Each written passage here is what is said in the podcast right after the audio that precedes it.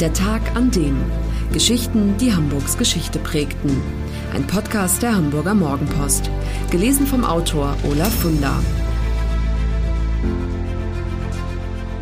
Der 22. Oktober 1971. Das ist der Tag, an dem die Mitglieder der Rote Armee-Fraktion endgültig die Grenze überschreiten.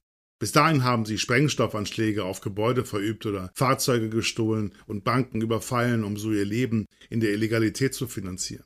Doch diesmal stirbt ein Mensch. Der Hamburger Polizeibeamte Norbert Schmid ist Todesopfer Nummer eins. Es ist ein Donnerstag. Norbert Schmid tritt seine Nachtschicht nur widerwillig an. Ach, bei dir ist es so gemütlich, sagt er wehmütig zu seiner Frau Sigrun. Sie schaut ihm vom Fenster aus nach. Bevor er um die Ecke biegt, bremst er dreimal mit dem Wagen ab. Ich liebe dich, soll das bedeuten. Schmidt ist Zivilfahnder am Polizeirevier 53 in Poppenbüttel. Er weiß, dass sein Job jetzt gefährlich werden kann, denn neuerdings gibt es die Anweisung, in Hamburg gezielt auf Personen mit terroristischem Hintergrund zu achten. An diesem Tag macht Schmid gemeinsam mit dem 27-jährigen Heinz Lemke Dienst. Während Regen gegen die Windschutzscheibe des Ford 17M peitscht, beobachten die beiden am S-Bahnhof Poppenbüttel die Leute, die gegen ein Uhr nachts aus der letzten Bahn steigen. Dabei fällt ihnen eine dunkelhaarige Frau auf, die zunächst in einer Kleingartenanlage am Hegpark verschwindet, dann aber anderswo wieder auftaucht. Sie verlässt die Tiefgarage am Alzertal Einkaufszentrum. Bei der jungen Frau handelt es sich um die 23-jährige Terroristin Margaret Schiller. Das aber wissen Schmid und Lemke nicht. Gegen halb zwei beobachten die Polizisten, wie die Frau auf ein Pärchen stößt, das Hand in Hand über den ansonsten menschenleeren Hegpark schlendert. Bei den beiden handelt es sich um die Terroristen Gerhard Müller und Irmgard Möller. Die drei entfernen sich in derselben Richtung, allerdings geht das Pärchen auf der einen, die einzelne Frau auf der anderen Straßenseite. Schmid und Lemke wollen die Dunkelhaarige jetzt kontrollieren, rufen durchs offene Wagenfenster Halt, Polizei, bleiben Sie stehen. Als die Frau versucht wegzulaufen, gibt Lemke Gas, stellt den Wagen quer, um ihr den Weg zu versperren, doch die Frau läuft um das Auto herum und rennt über einen Rasen davon. Schmid nimmt zu Fuß die Verfolgung auf. Lemke schaltet zunächst den Motor ab, lässt die Wagenschlüssel in der Eile stecken und rennt dann hinterher. Mit einem Mal taucht auch das Pärchen von eben auf dem Rasen auf. Lemke denkt, die wollen uns helfen. Schmid hat die Dunkelhaarige mittlerweile eingeholt, greift sie am Arm. Mit einem Mal brüllt er Mensch, die sind ja bewaffnet. Damit rettet er seinem Kollegen möglicherweise das Leben. Denn plötzlich knattert eine Maschinenpistole. Lemke wirft sich sofort hinter einen Mauervorsprung. Dort bleibt er, bis er hört, wie die Flüchtenden mit seinem Dienstwagen davonrasen. Lemke, der am Fuß getroffen ist, ruft nach seinem Kollegen, der aber antwortet nicht. Der Tod von Norbert Schmid ist für den Staat das Signal, dass es nun ernst wird und blutig. Schon in den nächsten Monaten wird Hamburg immer wieder zum Tatort. Ihre Wurzeln hat die Rote Armee-Fraktion in den Studentenprotesten der 60er Jahre, als die Jugend beginnt, den Kapitalismus, die parlamentarische Demokratie und die bürgerlichen Lebensformen in Frage zu stellen. Verstärkt durch die US-amerikanische Bürgerrechtsbewegung und den Vietnamkrieg entsteht in Teilen der Gesellschaft eine ablehnende Haltung gegenüber der Politik der Vereinigten Staaten. In den großen Universitätsstädten Westeuropas, auch in Hamburg, kommt es zu Demonstrationen gegen die USA, aber auch gegen die von der Regierung Kiesinger Brandt geplanten Notstandsgesetze und gegen die undemokratischen Strukturen an den Unis.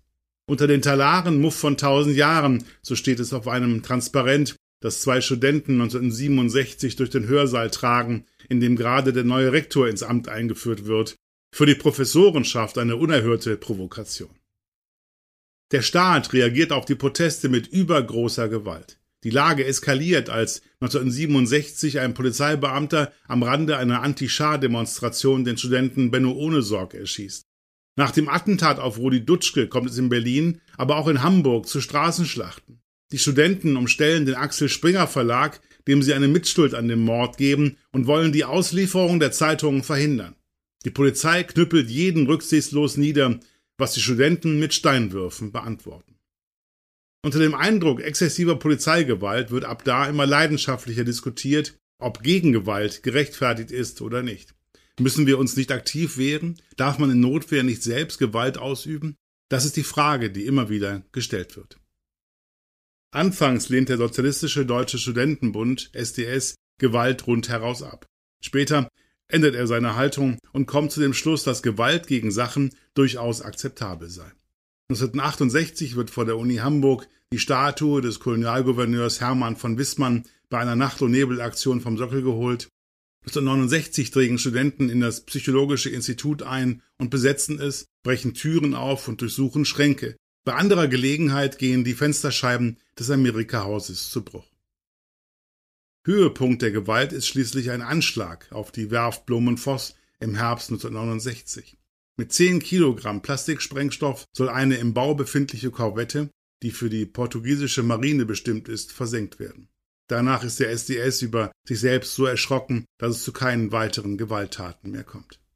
Nur eine Minderheit ist der Überzeugung, dass die Gewalt weitergehen muss, dass Gewalt der einzige Weg ist, um etwas zu erreichen und dass der bewaffnete Kampf gegen den sogenannten US-Imperialismus auch in Westeuropa geführt werden muss. Sie gründen die Rote Armee-Fraktion, die anfangs viel Unterstützung und Sympathie im linken Spektrum der Bevölkerung findet. 1971 geben immerhin 10 Prozent der Deutschen an, sie seien bereit, gesuchte Terroristen zu verstecken. Doch so bleibt es nicht. Die Stimmung schlägt um. Je brutaler die Bader-Meinhof-Gruppe vorgeht, desto mehr schwindet die Unterstützung. Die RAF in Hamburg. Immer wieder ist die Hansestadt Schauplatz von Schießereien und Anschlägen. Beispielsweise am 15. Juli 1971. An diesem Tag läuft die Aktion Hecht. In ganz Norddeutschland sind wichtige Ausfallstraßen gesperrt. Die Polizei hofft, dass ihr auf diese Weise Terroristen ins Netz gehen. Um 14.15 Uhr durchbricht ein blauer BMW 2002 auf der Stresemannstraße eine der Sperren.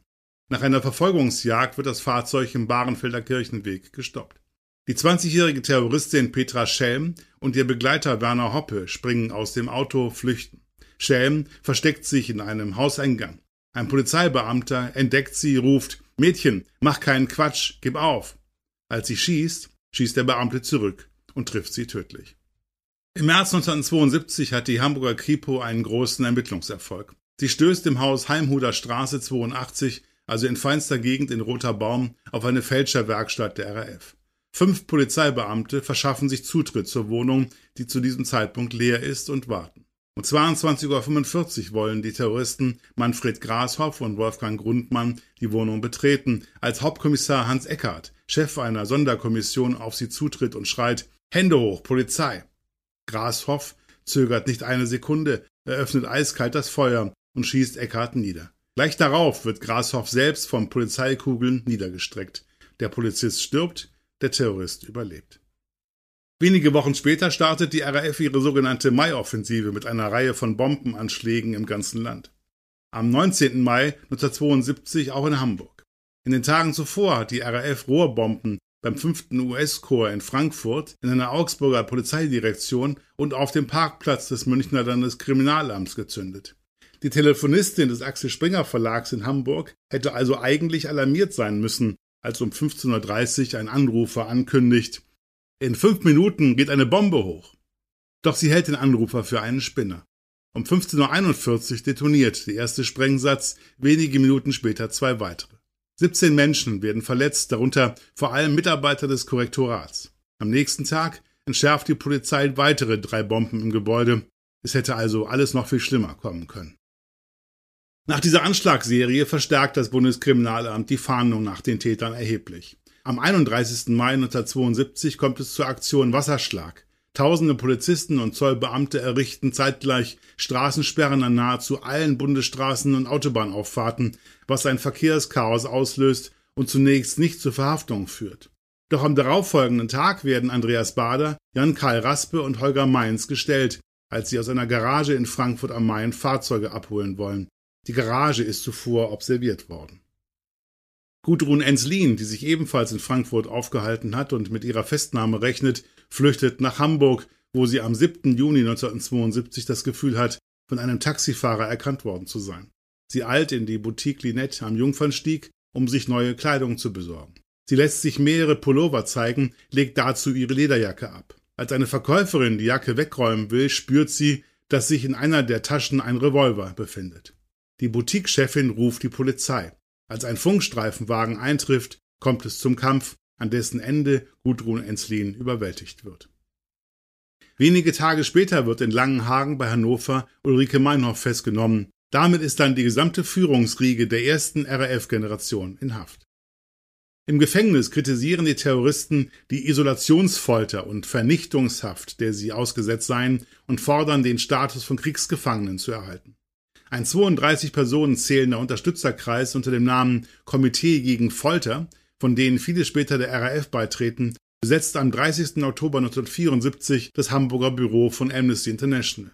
Die Inhaftierten treten insgesamt zehnmal in Hungerstreik, an dessen Folgen Holger Mainz am 9. November 1974 in der JVA Wittlich stirbt. Mainz, 1941 als Sohn eines Hamburger Kaufmanns in Eimsbüttel geboren, wiegt bei seinem Tod nur noch 39 Kilo. Als er am 18. November 1974 auf dem Friedhof in Stellingen beigesetzt wird, sind 5000 Menschen mit dabei, darunter Rudi Dutschke, der Wortführer der Studentenbewegung. Dutschke ruft am Grab mit erhobener linker Faust Holger, der Kampf geht weiter.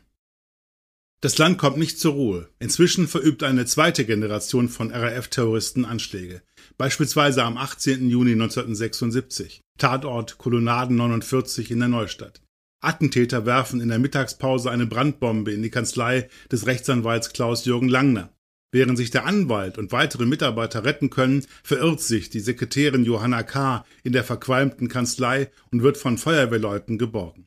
Drei Tage später stirbt die 54-Jährige. Kurz vor dem Anschlag hat Anwalt Langner telefonisch eine Drohung erhalten, er legt dein Mandat nieder. Langner ist Pflichtverteidiger von Margret Schiller, RAF-Terroristen wollen sich jedoch nur von Anwälten ihres Vertrauens verteidigen lassen.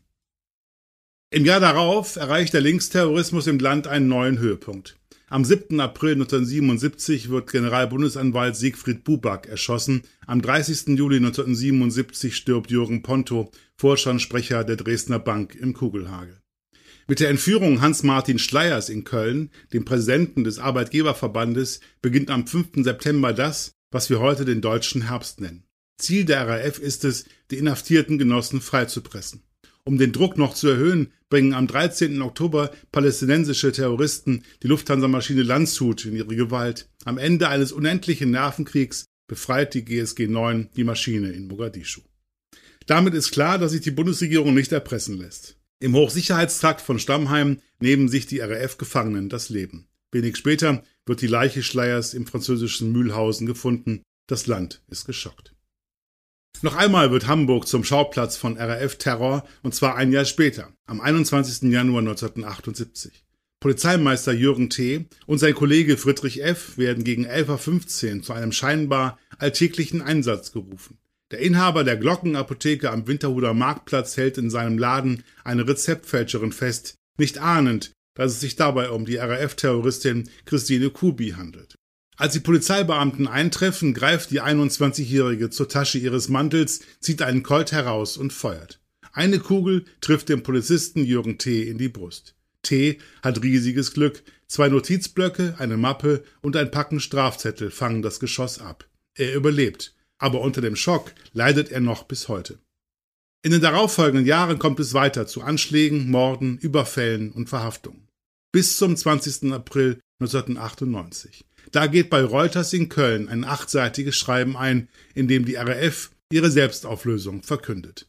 Vor fast 28 Jahren, am 14. Mai 1970, entstand in einer Befreiungsaktion die RAF, heißt es da. Heute beenden wir dieses Projekt. Die Stadtguerilla ist nun Geschichte.